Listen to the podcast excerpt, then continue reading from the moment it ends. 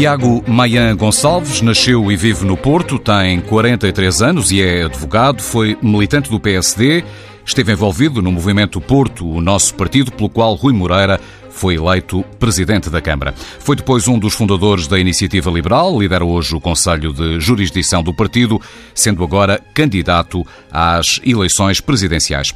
Muito boa tarde, Tiago Mayan Gonçalves. Obrigado por ter vindo à entrevista TSF Diário Notícias. Tiago, que votação é que espera ter? O que é que é um mau resultado e um bom resultado? A Iniciativa Liberal, em 2019, teve à volta de 68 mil votos.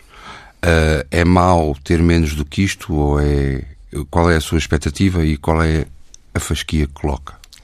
Uh, eu não estou, eu não penso em números. Uh, esta candidatura tem uma visão e um objetivo claro que é de transmitir uma visão de exercício do mandato presidencial e que é esta visão que lhe posso transmitir, que é devolver o poder ao seu dono, que é os cidadãos. Portanto, a medida do sucesso, para mim, será o seu conseguir transmitir esta mensagem e esta mensagem tiver uh, atratividade no eleitorado, mas não, não, não, estou a pensar em números. Mas a medida do, esse discurso é muito parecido com o do uh, João Ferreira, do PCP, que diz que não ligamos a percentagens. Uh, e disse exatamente isto no, no, anúncio da candidatura presidencial dele. O, o que eu digo, pergunto é, a medida do sucesso não são os votos? Num, num discurso que valoriza a soberania popular? Eh, a medida do sucesso é se as mensagens ficam e, e se reproduzem depois em ação política. Isto não, não se fica necessariamente alguém ser eleito numa, numa circunstância concreta. É? Hum. O que eu lhe posso dizer é, esta visão é muito clara, o de devolver o poder ao seu dono, que é o cidadão, eu penso que é muito diferenciador, nomeadamente olhando para todos os restantes candidatos. Portanto, tenho, tenho muita confiança em que, que isto representará uma, uma fatia expressiva do eleitorado, porque eu vejo e sinto, e eu era um deles, eh, uma fatia do eleitorado eh, que está claramente insatisfeita com o exercício do atual Presidente da República, que abdicou de ser Presidente e que também não se revê em populismos uh, ou outro tipo de propostas. O, o, Chega, o Bloco de Esquerda ou o PCP avançaram com candidaturas de pessoas bastante conhecidas. São pessoas que, no essencial, dispensam legenda. A Iniciativa Liberal podia ter avançado com o líder, que é a pessoa mais conhecida do partido, João Coutinho de Figueiredo. E não o fez. E escolheu alguém que é, na prática, operativamente, um desconhecido. Isso é uma maneira de a iniciativa liberal uh, já ter um argumento para justificar um eventual mau resultado nestas eleições? Não, isso é a iniciativa liberal a fazer o que a iniciativa liberal sempre fez. Uh, a iniciativa liberal sempre se apresentou como partido de ideias e de valores. O protagonismo, nesse, nesse, nesse contexto, é secundário. E sempre o fizemos. Basicamente, todas as, todas as pessoas que encabeçaram e que foram os protagonistas destas ideias, destes valores liberais, não eram propriamente pessoas conhecidas. O nível de notoriedade de alguns era, se calhar, próximo do meu neste momento. Uh, mas a verdade é que isso nunca foi impedimento para, em cada momento, a iniciativa liberal identificar quem pode melhor corporizar o ideal liberal e a proposta liberal e foi o que a Iniciativa Liberal fez, fez nesta, nesta situação também. Onde julga que poderá captar votos fora do eleitorado da Iniciativa Liberal? À direita, ao CDS, ao PSD, preferencialmente à abstenção? Qual é a sua expectativa? Pode ser em qualquer lado. Eh, qualquer cidadão que preze genuinamente a liberdade terá em mim uma proposta muito válida e eu penso que a melhor proposta para essa defesa e essa visão do exercício do, do mandato presidencial. Isto, isto pode ser um cidadão vindo de qualquer lado, sinceramente. Não, não, não o vou pôr em nenhum espectro. Não vou pôr Até em da esquerda. Espectro. Admito que sim. Hum. Um cidadão que preza a liberdade, que preza genuinamente a liberdade, que se reveja numa visão de um presidente que quer devolver o poder ao seu dono, que é o cidadão, então, este cidadão, independentemente de onde ele próprio se posiciona no espectro político, tem, tem em mim uma proposta válida. Uhum. O líder da, da Iniciativa Liberal, João uh, Figueiredo, quando explicava o acordo com o PSD para a viabilização de um governo de direita nos Açores, dizia que, apesar desse entendimento, comprometia-se em recusar o populismo do Chega. Concorda que esta é uma postura eventualmente difícil de percepcionar pelos cidadãos? Não receia que este entendimento seja antes o de que o Chega e a Iniciativa Liberal estão lado a lado na viabilização do, do governo regional? As percepções uh, serão as que serão. O que é claro nos Açores é, é o seguinte: a Iniciativa Liberal uh, não é governo dos Açores, a Iniciativa Liberal é oposição nos Açores. É, o que fez foi, uh, com a, o partido líder de uma coligação que se propõe ser governo, negociar um conjunto de 12 medidas muito claras e que visam liberalizar os Açores e estando esse compromisso assumido e cumprindo o governo o que, o que assumiu com a iniciativa liberal, uh, o que a iniciativa liberal se disse é que viabilizará um governo. Uh, mas a iniciativa liberal será sempre oposição a qualquer proposta que ofenda os seus valores. E, portanto, isso é claro. E, e, e em qualquer, isso em qualquer momento. Surgir. Ou seja, pode ser também a oposição ao próprio PSD, líder do futuro governo regional. Se, se, se, o, se o PSD se, se, propuser. É um pé dentro e outro fora deste entendimento? Não, para, é um compromisso. Para ficarmos com uma ideia clara. Não, é um compromisso claro que está assinado até, nomeadamente, entre a Iniciativa Liberal Açores, porque, de novo, também não é em Lisboa que estas coisas se decidem, pelo menos não no nosso partido. Uh, é, é, um compromisso claro e escrito, assumido entre a Iniciativa Liberal Açores e o PSD Açores. Está muito claro o que, é que, o que é que apoiamos ali. Portanto, não é um pé dentro nem um pé fora. É, é um compromisso assumido. O Chega é de extrema-direita xenófoba, como diz o Primeiro-Ministro? É um partido fora do arco democrático? O Chega é, acima de tudo, uma pessoa. O, e o que ela tem dito e, os, e, as, e as propostas que tem apresentado uh, apresentam sinais de clara xenofobia, não é? a visão de a visão de confinamento por, por etnia, que, que, já, que já ouvimos André Ventura dizer isto, não é? e outras similares, são claramente sinais de xenofobia. Não é? Uh, portanto, isso, uh, quando ouço esse tipo de coisas, tenho que concordar que isto são, são propostas xenófobas. Não é? Se o Chega em si o que é, eh, pronto, assumindo que é o André Ventura, basicamente, e o que ele representa e o que ele diz, uh, terei, que, terei que dizer que sim, que há, que há aspectos preocupantes, não só, não só de xenofobia, também de, de, de claro pendor antiliberal e dos valores liberais. E quando, quando falamos de repor uh, prisão, de repor pena de morte ou, ou de repor penas do, do estilo castração, Uh, isto também são, são claramente atentatórios de valores que, que nós, na Iniciativa Liberal, prezamos muito. A, a, Iniciativa Liberal decidiu, porém, alinhar no processo de revisão constitucional aberto pelo Chega no Parlamento. Uh, isso também não é normalizar o Chega como fez o PSD nos Açores, ou a normalização do Chega que André Ventura tanto procura, de facto assim não o preocupa? Não.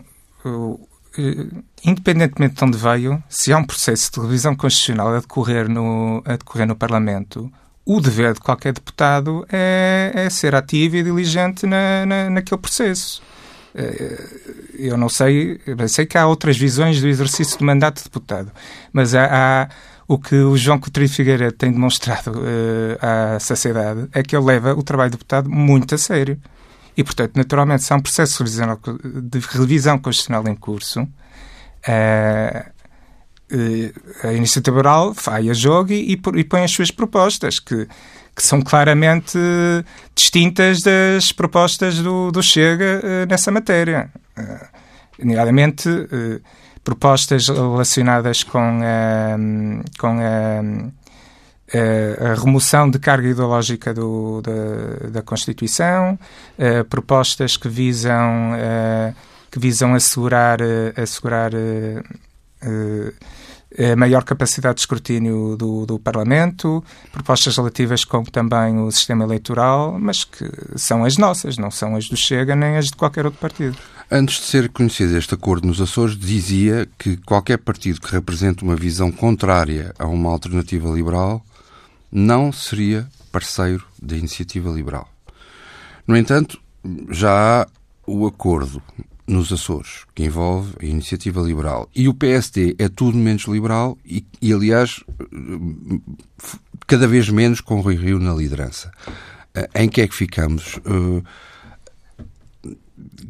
dão, dão a mão a não liberais ou não dão a mão a não liberais? Não, nós damos a mão vamos lá ver, de um ponto de vista puramente ideológico, eu até concordaria consigo. Não há mais nenhum partido liberal em Portugal a não ser a Iniciativa Liberal. Isto o é claro. O Chega, isto é claro. O Chega tem propostas não, não é. ultraliberais no não, não, SNS, não, não é. não é. O Chega não é um partido liberal, claramente. Não é nos costumes. Uh, não, não, nem em economia, nem em nada. Uh, isto, uma coisa é, é, o que se escreve num papel que se deita ao lixo e outra coisa é o que se faz. Uhum. E o que, o que o Chega faz, em, em nada vejo que seja liberal. O que a iniciativa liberal é em tudo liberal, faz, é em tudo liberal. Uh, referia à questão do Acordo dos Açores. O acordo é para liberalizar os Açores. Portanto, há um conjunto de 12 medidas que uh, o acordo é que esse governo, que se, esse governo putativo, se compromete a desenvolver. E são todas medidas de, liberaliz de liberalização. Portanto, não estou a ver propriamente como é que há aqui um desvio ao objetivo da iniciativa liberal. Nem modo de se confundir a iniciativa liberal e o Chega. Nada. Não há, nós não temos nenhum tipo de acordo com o Chega em nenhum contexto, nem em nenhum cenário, nem em nenhuma geografia. Muito bem. No site da sua candidatura presidencial afirma que é candidato para que quem vá votar tenha uma opção que não sejam apenas os populistas de esquerda e de direita ou um presidente que abdicou de o ser. Vamos por partes. Quem são os populistas de esquerda e direita? Não faz distinção entre eles? Uh, cabem todos na mesma avaliação? Não encontra diferenças, por exemplo, entre André Ventura e Ana Gomes, ou Marisa Matias, ou João Ferreira? Todas as pessoas são diferentes, não é? Agora, a, a questão é. Uh, Mas partilham o... o mesmo populismo? Ou a mesma atitude populista são, perante são, o país é o populismo de cada um, não é? Eu agora, eu não, não estou a particularizar uh, os aspectos em que se reflete esse populismo. Serão necessariamente diferentes com cada um, não é? Uh, o que eu estou a dizer é que o meu objetivo com esta candidatura, o que eu represento, o que eu sou na prática, é uma proposta que não é populista. Eu sou muito firme uh, e vincado em ideias e valores. É isso que eu quero trazer para a minha candidatura. São ideias e valores liberais, e isto é assumido e claro. Uh, isto é algo que é contrastante com visões populistas de dizer uma coisa um dia dizer, e depois dizer outra, uh, ou com alguém que abdicou de, de, exercer o seu mandato. E, portanto, não percebo porque é que se, porque é que se proporá, não sabemos se proporá, mas todos sabemos que sim, porque é que se irá propor a, a, a recandidatar-se. Mas... Uh, vamos então falar do professor Marcelo Rebelo de Sousa. Uh, já disse que ele abdicou das funções presidenciais. Disse inclusivamente que Marcelo é tão útil como, abre aspas, uma estatueta posta ah, sobre um napron na mesa no meio da sala. Eu já não sei o que é que tem contra os naprons no meio da mesa da sala, mas pergunto-lhe... Nada, eh, em que é que como uma boa base para as estatuetas, é só isso. em que é que sustenta esta ideia de um presidente submisso? Onde é que ele foi submisso, em seu entender? Em variedíssimos contextos. Uh, vamos fazer um processo de engenharia invertida, começar aqui e irmos até, até há cinco anos atrás. Uh, no contexto da pandemia. Em síntese. Uh, sim, sim, mas no contexto da pandemia, por exemplo, Marcelo Belo Souza tem sido continuamente o transmissor das narrativas do governo e até de forma mais entusiástica. Ele foi, foi quem trouxe a narrativa do milagre português. Foi ele que quis celebrar apoteoticamente a vinda de jogos de futebol para Portugal. Uh, foi ele que calou uh, uh, a questão de, gritante de, de um país e dois sistemas que vimos em muitas, em muitas, em muitas restrições aos cidadãos e exceções a clientelas. E depois formos recuando, vimos isso em Tancos, um presidente que Ouvimos, eh, penso que foi ontem, que saiu uh, finalmente o que terá sido o depoimento de Marcelo Rebelo de Sousa no processo de. O que ele basicamente diz ali é que uh, foi um mero espectador daquilo. Uh, ouviu a Procuradora-Geral, ela disse que estava a investigar e ele lavou as mãos e foi-se embora daquele assunto. Só que ele devia lembrar-se que é também Comandante Supremo das Forças Armadas. E, portanto, eh, não há só uma questão judicial neste assunto de tanques.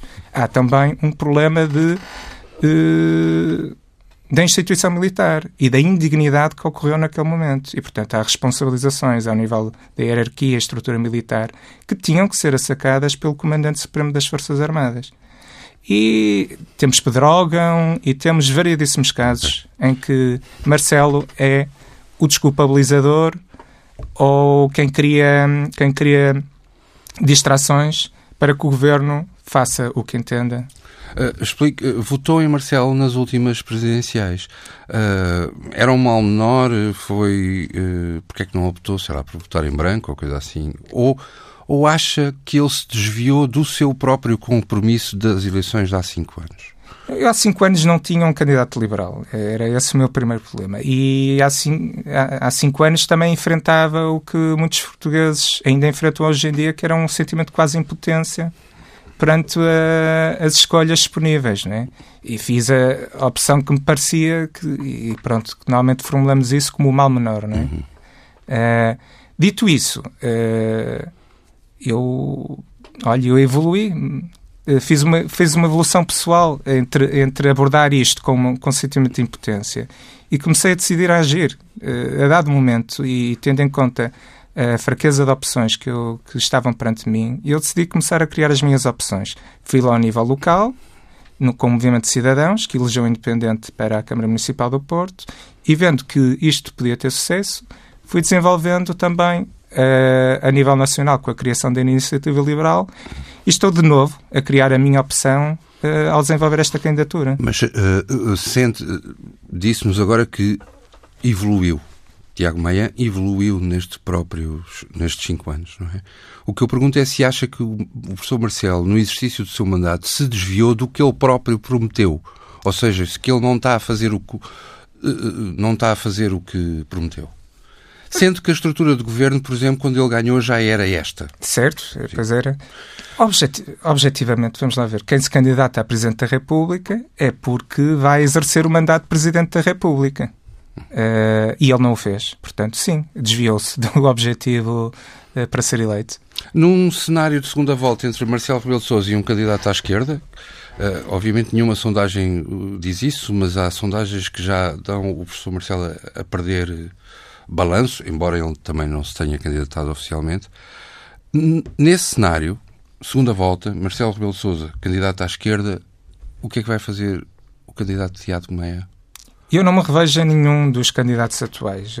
Eh, por isso mesmo é que também que estou aqui, não é? Perante vocês eh, e sou candidato eu. Mas as circunstâncias podem impor uma escolha não, dramática. Eu, eu, eu não, vou, eu não defino. Eu vou, chegando o dia eu vou ter que escolher, não é? Mas isso será uma opção pessoal minha e, e, e também não vou fazer indicações. Ou não dará indicação de voto. Não, Nem um apelo não voto em branco. Não, não, isto é com cada um e eu prezo muito a liberdade e a independência das pessoas. Será cada um a decidir no momento que tiver que decidir. E eu também vou ter que decidir na altura, mas será um assunto do momento. E individual, então, para cada individual. um dos eleitores da iniciativa individual. individual. É europeísta ou o europeísmo para si concorre contra a ideia liberal? Não, sou europeu. Sim, pronto, dito diretamente, sou um europeísta. Sim, acredito na União Europeia, vejo enormes valências na, na, neste, nesta, nesta proposta da, da, União Europeia e nos valores que ela representa. Isto não quer dizer que concordo com tudo o que se faz, mas em termos genéricos, o Portugal pertencer à União Europeia é eh, é um bom princípio. Mas não lhe parece que concorre com a ideia liberal que tanto defende e tanto não, sublinha? Não, eh, sabe que um dos princípios basilares da, da União Europeia, e aliás está lá, no, é um dos primeiros princípios formulados no Tratado da União Europeia, é o princípio da subsidiariedade, que é um princípio muito liberal. A União Europeia diz mas lá sabemos que há um diretório que vai comandando as opções de fundo e de base mas isso, da construção mas Isso, mas, mas esse tipo de eventualmente, mas, mas aí está a falar do nível governamental, não é, não é propriamente as instituições da União Europeia. São os governos dos países da União Europeia que tipicamente estão a fazer essas ações de diretório. Não é? Portanto, aí não é um problema da instituição em si, será um problema de jogo de jogos de poder entre governos. Ou seja, um europeísta, mas não propriamente desta União Europeia com que lidamos hoje em dia? Não, é, em, traços gerais, esta União Europeia não, não, não, não, não, não, não a quer revolucionar de alguma forma. Pode, pode necessitar de reformas, mas não a quer revolucionar ou, ou deitá-la abaixo. O que é que acha da ideia europeia, uh, muito liberal, digo eu, uh, que põe uns Estados uh, a retirar, a roubar eventualmente receita fiscal a outros. Uh, e dado que essa prática prejudica, nomeadamente Portugal, admite que a melhor solução seria uma, uma unificação fiscal na União Europeia? Não, não vejo isso como uma, uma solução. Uh... Porque é contra uma ideia liberal de concorrência? Sim, também por isso. Também por Mesmo sendo Portugal um dos prejudicados com essa concorrência? Eh, Portugal só é prejudicado com essa concorrência porque não toma políticas eh, fiscais que se calhar eh, poderia Portanto, tomar. Portugal é? tem que ir a jogo concorrer contra a Irlanda e baixar impostos e com a Holanda, etc.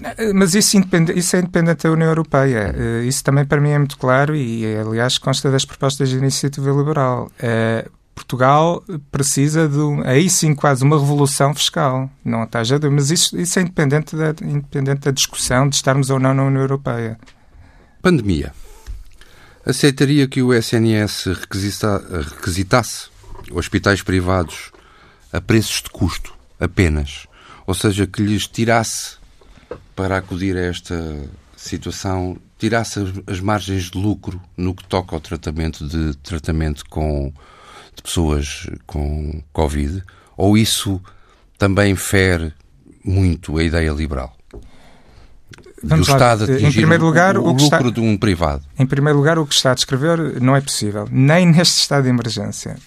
Uh, o que será possível será requisição civil, mas mediante justa compensação. Justo. E a justa compensação não é preço de custo. É mais do que preço de custo. Uh, Sim, eh, isto é, é uma questão até técnica jurídica, não, não, não vou estar aqui a entrar aprofundadamente no tema, mas nem seria possível.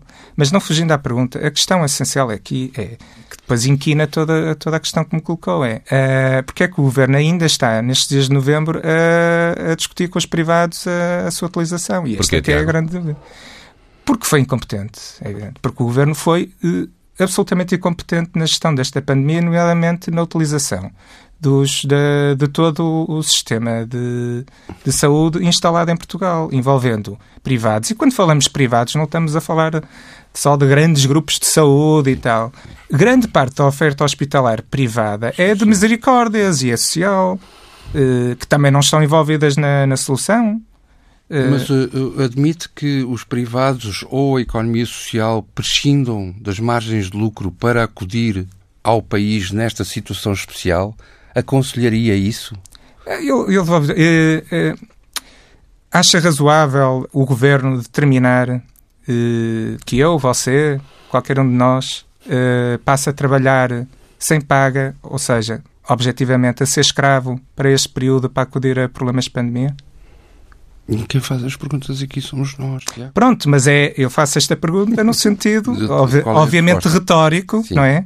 De, de, de, no fundo, também, isso, o que acaba de escrever, acaba por representar o, também o que eu lhe é formulei em termos de pergunta. São infinitos, não é? Sim, mas, mas vamos, vamos lá ver. Mas o Estado também, para, para usar a resposta pública, também está a gastar dinheiro, não é? Quer dizer, as, coi as coisas nunca são grátis, não é? Exato. É só uma questão de decidir onde se vai investir. Se o Estado, para fazer uma operação que não fez no, no hospital público, uma operação qualquer, e agora até falando fora de Covid, porque há o resto dos problemas de saúde que têm que ser atendidos, não é? O Estado, se uma operação custa X, vamos dizer 100, no hospital, no hospital público, mas ele não está a conseguir fazê-la, mas sabe que custa 100, eh, qual é exatamente o problema de pagar 80 ao privado, mesmo que ele tire, esteja a tirar algum lucro com isso? Aliás, é, é seria uma decisão racional fazê-lo, não é? Uh... E, e, não, não está aqui em causa o saber se, se o privado vai ter ou não lucro. E, de novo, isso é no, num cenário em que estamos a falar de privada empresa, mas a verdade é que grande parte da oferta não é sequer empresarial. O, governo está a falhar no combate à pandemia ou há também um problema dos próprios cidadãos que uh, não têm cumprido, ou seja, de nós, não termos, não estamos a cumprir a parte que nos toca e, portanto, juntamos aos magotes num grande prémio de Fórmula 1 ou a ver eh, as ondas na Nazaré e esse tipo de comportamentos que Mas eh, são as pessoas perigosos. só se juntam aos magotes na Fórmula 1 porque o governo lhes diz que era seguro e tranquilo e que o poderiam fazer. Mas houve um o governo é que os permitiu. É? O governo é que permitiu isso. Hum. Não é? E é o governo que continuamente permitiu um conjunto de exceções, dizendo às pessoas: vocês podem fazer isto. Portanto, não é. Não, não vamos culpar as pessoas por fazerem o que o governo lhes disse que lhe podia fazer. Mas cada um fazer. de nós, Tiago Manhã, hum, cidadãos, Sim. não deve ser livre de agir perante a pandemia em medidas tão concretas como, por exemplo, o recolher obrigatório ou o uso de máscara na rua. Não devemos ter essa não. liberdade para agir como melhor entendemos? Não, acho que devemos ter, todos devemos ter. Uh, comportamentos, desenvolver comportamentos e hábitos que, que, que visam, que visam uh, dar, dar, uma ajuda não é, neste combate à pandemia. A questão da máscara, por exemplo, nós próprios, é bastante evidente. Não é, ou por obrigação do, de uma imposição do, do Estado? Não, o Estado. O Estado pode impor, e, e agora até teorizando, eh, o estado de emergência existe e o estado de emergência representa uh, a limitação de direitos, liberdades e garantias. Não é esses, como está a dizer, não é? Portanto, isto é possível que aconteça, não é? Mas tem que acontecer se for uma medida adequada, se for uma medida proporcional, se for uma medida equilibrada. E é isso que continuamente não é demonstrado. Nas máscaras é demonstrado, mas quando se fala de que as pessoas têm que ficar confinadas entre as 13 horas e as 5 da manhã aos fins de semana, qual é, qual é o racional? A liberdade que tanto reclama e tanto defende não cabe aqui neste contexto. A liberdade, eh, a, a liberdade, na dúvida, e, e, voltando ao estado de emergência, eh, pressupondo que temos que criar limitações aos direitos liberdades e garantias para uh, acudir a um problema da pandemia, porque aí também estamos a falar de um direito essencial das pessoas, que é o de preservação da integridade da sua saúde, não é? Portanto, aqui nem é uma questão de, é uma questão de de conflito entre direitos. É? Eh, e, é, e é nessa análise de conflitos de direitos e perceber se, para termos um, temos que limitar um bocadinho o outro. Eh, e esse jogo e essa explicação é que nunca é feita. E quando houver uma vacina, ela deve ser obrigatória ou deve ser dada liberdade aos cidadãos de a tomarem ou não? Eu, eu, em, em, termos gerais, eu não sou contra vacinas obrigatórias e, portanto, há um plano nacional de vacinação e tal, mas eu... Nem que nenhuma vacina é obrigatória. De facto, todos a tomam, mas ninguém, nenhuma é de facto obrigatória. Uh, pronto, mas eu tomo, olha, eu tenho as minhas vacinas todas em dia e acho que, e esta sim, acho que as pessoas devem fazer. A pergunta tinha um de sentido é, se deve ser dada a liberdade no, aos cidadãos para que vai entrar no Plano Nacional de Vacinação, não é? Pressupondo, acho que sim. É que é. surgem cada vez mais Porque grupos. também há a questão de... Isto também há, há de haver uma análise mais científica de epidemiologia que, que me escapa sobre... Tentava só calibrar até onde, até onde no, no seu entendimento, deve ir a liberdade dos cidadãos, a liberdade de escolha dos cidadãos. Ou seja, o, o cidadão pode ter a liberdade de não se vacinar. Não, como eu lhe disse, nós temos plano nacional de vacinação. Se, nós temos plano nacional de vacinação. Nesse contexto, se entrar para o plano nacional de vacinação, os cidadãos devem se vacinar. É? Esteve desde o primeiro minuto com o movimento Porto, o nosso partido, pelo qual Rui Moreira foi eleito presidente da Câmara. Do... É, Rui Moreira é o seu modelo no modo como avalia o que deve ser hoje um, um político é uma, é uma pessoa de referência, isto tendo em conta que antes de Rui Moreira nunca se tinha interessado que, que nós saibamos pela política ativa. Eu creio ter lido mesmo essa declaração, que nunca se interessou por política Ativamente até, não, antes, até antes daquele, da, antes daquele movimento. movimento. Antes daquele movimento, não. Em termos de envolvimento político, nunca tive grande interesse. Uh, Ou seja, até que ponto é Rui Moreira é referência para si? Na forma como. Sem dúvida que ele é uma referência em variedíssimos aspectos. Os aspectos da sua independência, eh, também lhe reconheço, reconheço, uma, olha, reconheço algo que tem falhado constantemente neste governo, que é a sua capacidade de efetiva comunicação e explicação do porquê das coisas, eh, que é algo que tem continuamente falhado neste governo.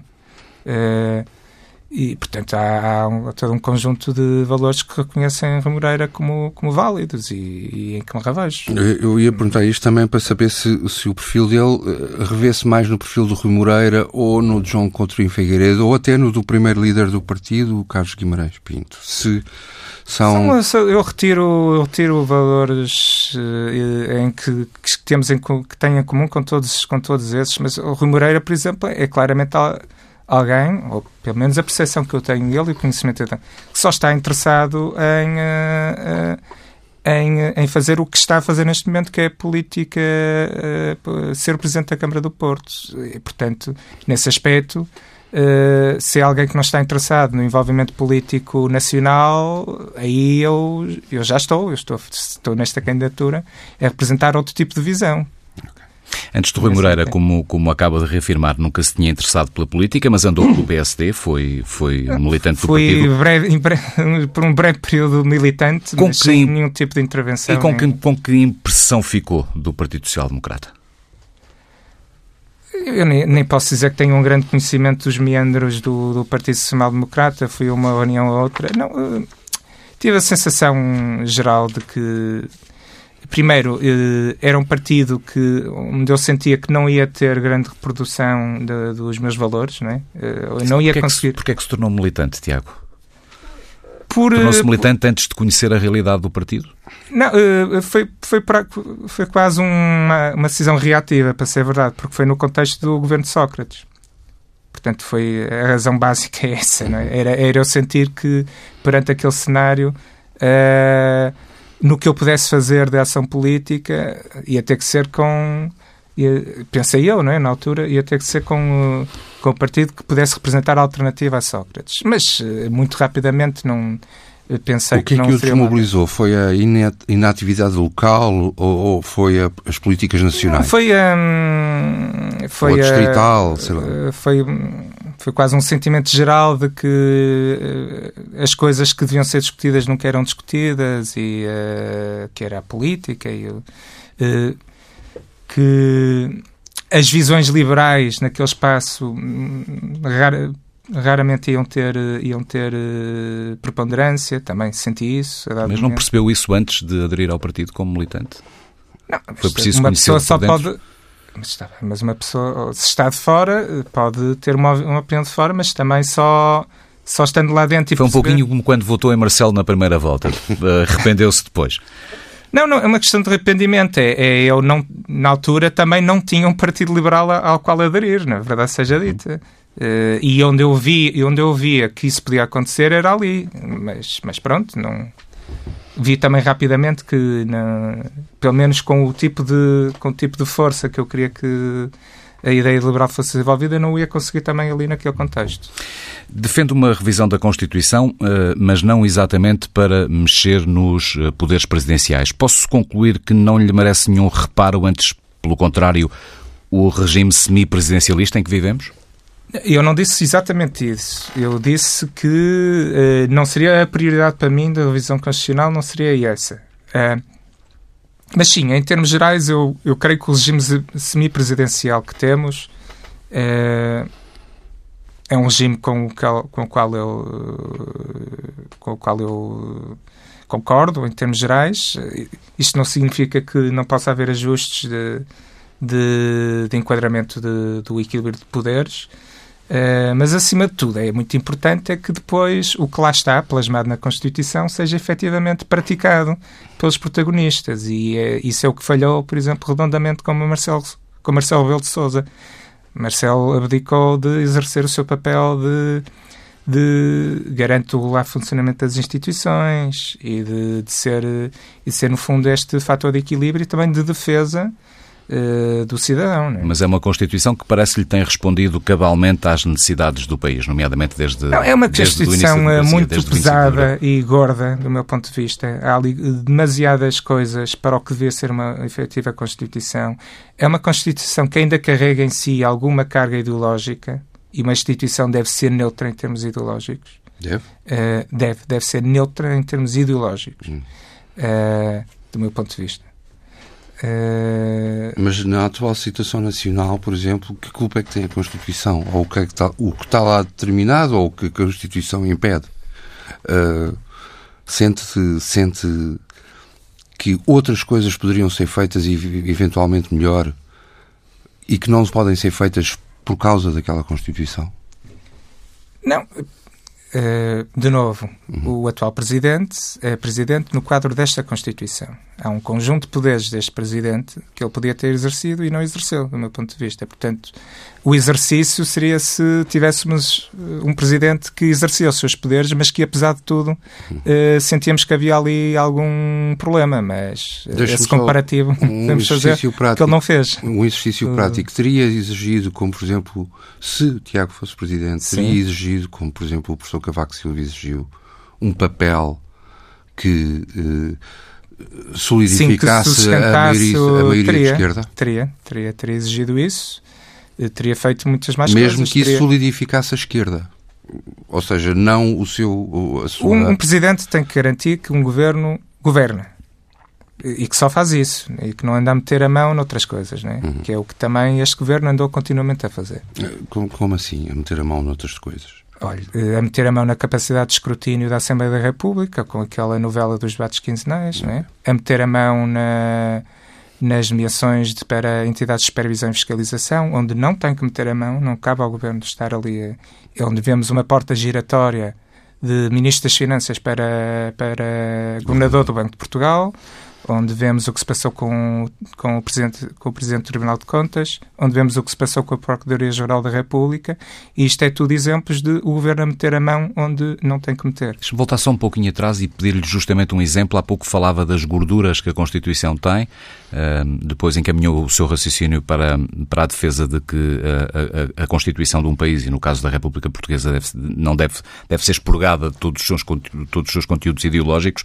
Dê-me um exemplo dessa, dessas gorduras que, pelo que eu percebi, Sim, acabam há, há, há, por prejudicar a governação do país? Não, há ali capítulos do género eh, que falam de, de, de planos uh, para a economia, que são estes quase planos à, à semelhança dos planos quinquenais soviéticos, e está lá escrito na Constituição esta, esta planificação maciça do que, de, que, ao, que ao Estado cabe fazer uma planificação maciça do que deve ser a economia e do que devem ser todo um conjunto de setores. Isso está claramente em excesso lá, do meu uhum. ponto de vista. Uh, aliás, quando, quando ouvimos quando ouvimos continuamente a abordagem de que, uh, por exemplo, este plano Costa e Silva, uh, achar que vamos planear toda a economia de um país a 10 anos e de forma centralizada ainda por cima, é, do meu ponto de vista, enfim, eh, profundamente arrogante e, e destinado ao fracasso, do meu ponto de vista. E profundamente antiliberal, penso aqui a E profundamente antiliberal também. Pois é, num país onde há mínima crise, como aconteceu este ano, há mínima que depois se tornou máxima, mas há mínima crise, surgem clamores do empresariado a pedir ajuda ao Estado, que nós ouvimos quando esta crise apareceu e que são empresários privados, que assim que as coisas apertam um bocadinho, começam logo a pedir ajuda ao Estado, onde é que a ideia liberal tem espaço para além do 1, 2% que tem no Parlamento? Vamos lá ver, em termos gerais, eh, quando diz que os empresários clamaram eh, apoio ao Estado, eh, depende do contexto, mas se clamaram, por exemplo, por flexibilização fiscal, eu não consideraria isto um apoio, consideraria algo ajustado tendo em conta o contexto. É? Se clamaram por deixem-nos trabalhar, isto não é apoio ao Estado, é, é, é, simplesmente permitir que as pessoas vão desenvolvendo a sua atividade. Se clamaram por, hum, por uh, apoios circunstanciais porque, por decisão eleitoral do Estado, as pessoas deixaram de trabalhar, isto também não é um, não é um Estado, é o, é o Estado ter que assumir as responsabilidades por decisões que toma. É? Nomeadamente, se determina que uma determinada atividade vai fechar, por simplesmente, de um dia para o outro, o Estado tem que assumir as responsabilidades da sua decisão nesta matéria. Uma pergunta final para uma resposta breve. Considera que o que faz falta a Portugal, e já o disse aqui nesta entrevista, é mais liberdade para os cidadãos? Não se sente um cidadão livre? O que é que oprime hoje a sua liberdade? Não, eh, eu, eu, eu, eu pertenço, se calhar, a um, a um grupo mais favorecido, eh, mas o que eu penso em termos gerais, primeiro, vimos todos limitados à nossa liberdade de circulação, eh, e agora já nem falo do contexto atual, mas de um contexto há uma semana atrás, em que uma, um, uma resolução do Conselho de Ministros patentemente inconstitucional uh, esteve em vigor uh, no país e ninguém reagiu a isto. Um presidente, um presidente da República, por exemplo, que não reagiu a isto é inacreditável. Uh, portanto, vimos isso limitado. Uh, vemos, vemos, vemos-nos limitados na capacidade de escolher o nosso prestador de saúde. Vemos-nos limitados na capacidade de escolher a escola para os nossos filhos.